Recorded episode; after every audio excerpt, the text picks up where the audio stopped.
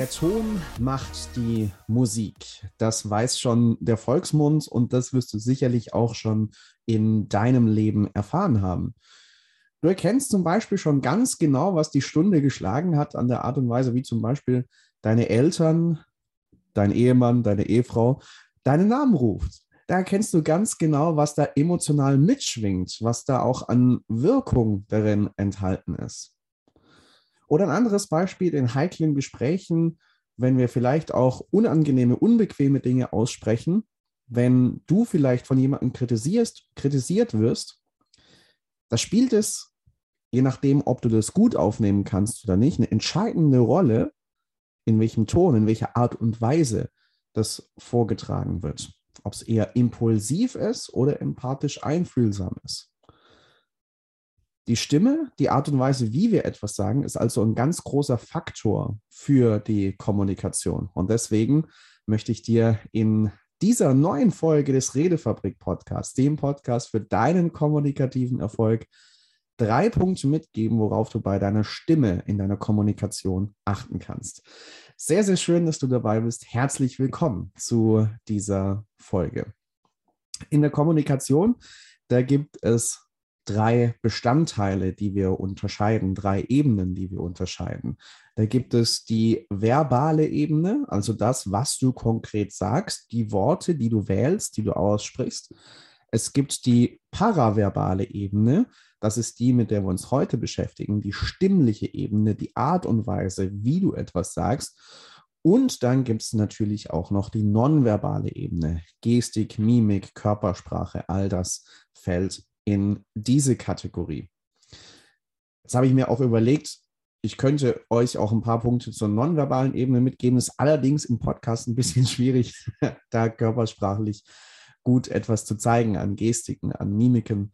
Deswegen heute die Ebene der Kommunikation, die sich natürlich im Podcast gut rüberbringen lässt, die Stimme, die paraverbale Ebene. Worauf kannst du da achten? Ich habe dir schon gesagt, ich habe dir drei Punkte, die du mitnehmen kannst, wo du für dich nochmal bewusst darauf achten kannst, sei es in einem Gespräch, im privaten Bereich, vielleicht auch ein heikles Gespräch, ein Gespräch, das dir sehr wichtig ist, im Beruf, in Meetings, vielleicht auch, wo du etwas präsentieren sollst, auch in Bewerbungs- und Vorstellungsgesprächen oder in Vorträgen vor einem größeren Publikum. Überall kannst du diese Punkte anwenden und für dich hin übertragen und bedenken, wie du da wirken möchtest und was du stimmlich da hineinlegen möchtest. Der erste Punkt ist die Betonung. Betonung ist bei der Stimme ganz wichtig, weil, und jetzt kommt ein Satz, den du dir merken kannst, die Betonung bestimmt die Bedeutung. Die Betonung bestimmt die Bedeutung. Ich kann dir das am ganz einfachen Beispiel deutlich machen. Du kannst den Satz nehmen, ich möchte das jetzt nicht.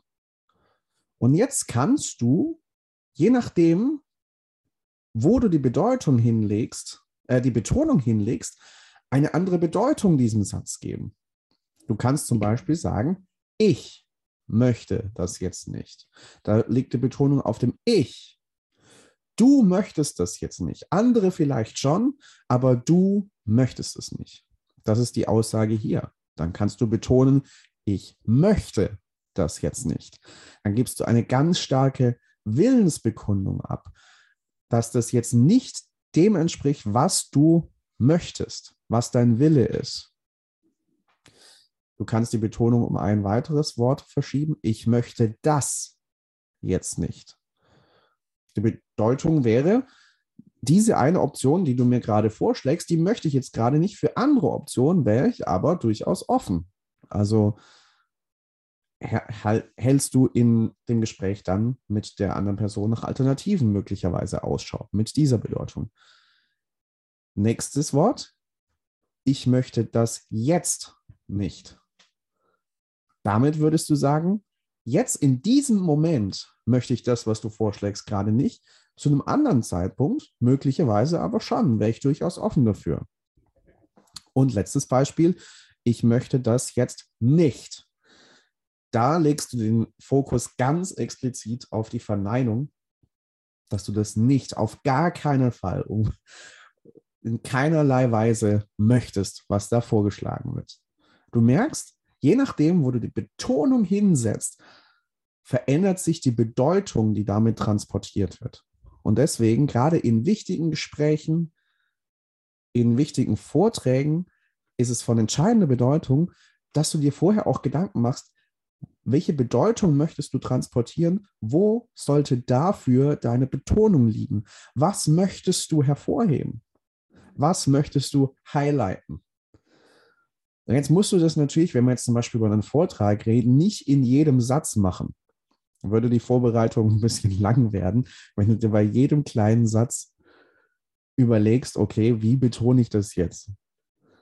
Ich würde dir empfehlen, jede Rede, jeder Vortrag, in dem, was du rüberbringen willst, hat ja eine Kernbotschaft. Eine, einen Kerngedanken, eine Message, die dir ganz besonders wichtig ist.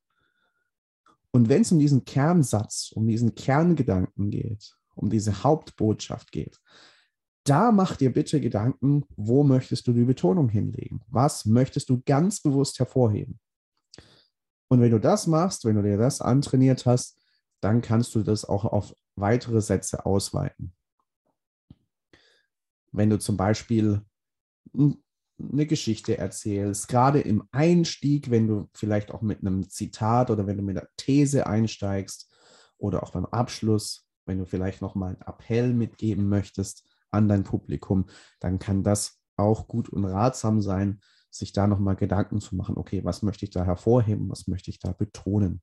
Denn die Betonung macht die Bedeutung.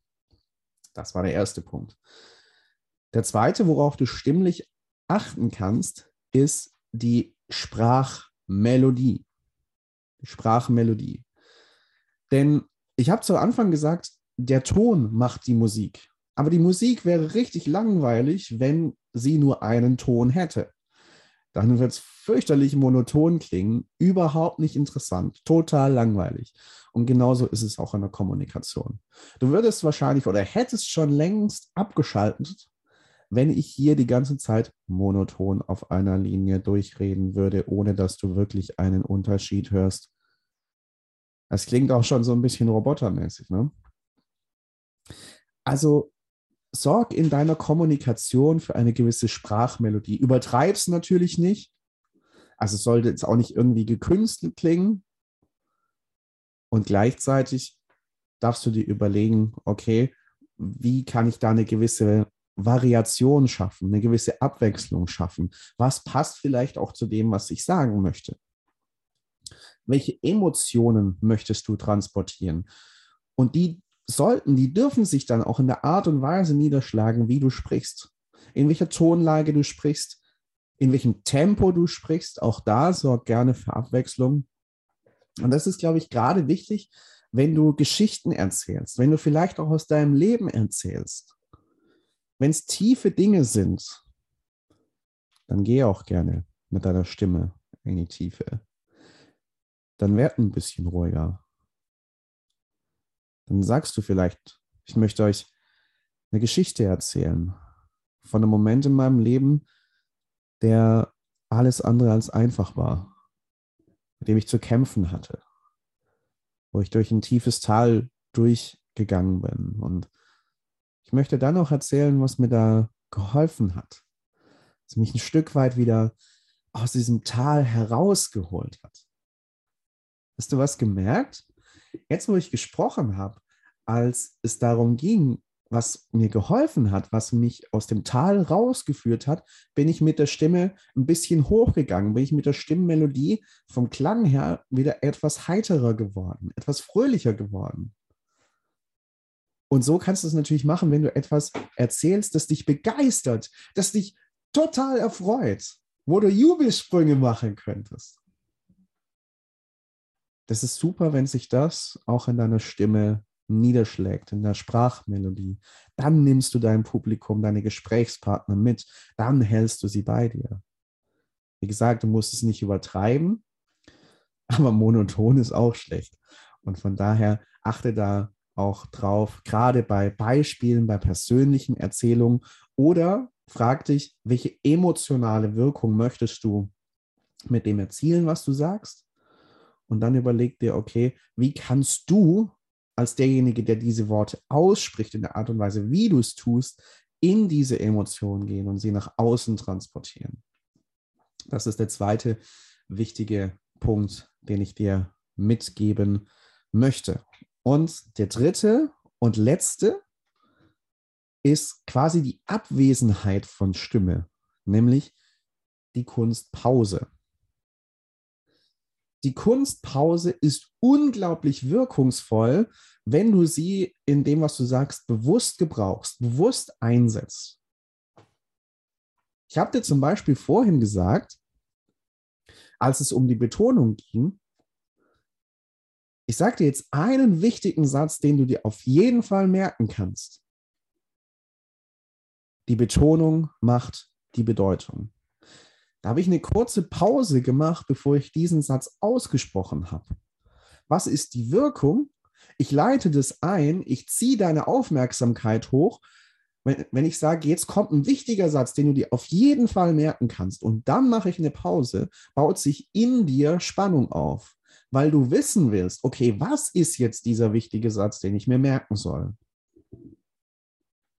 Ich fahre deine Aufmerksamkeit hoch bist dann fokussiert und konzentriert auf das, was gerade kommt. Und es ist ein unglaubliches, unglaublich wirkungsvolles und wichtiges Tool, auch wieder da, wo es um deine Kernbotschaft geht, wo es um deine, deine Hauptgedanken geht. Und das kannst du einleiten. Zum Beispiel kannst du auch sagen, wenn du alles aus diesem Vortrag vergisst, das, was ich jetzt sage, nimm bitte auf jeden Fall mit. Und nach einer kurzen Pause sprichst du es aus. Das ist die eine Art von Pause, die du bewusst einsetzen kannst. Eine andere Art von Pause ist, du sprichst einen Gedanken aus, auch das habe ich vorher gemacht, bei die Betonung macht die Bedeutung.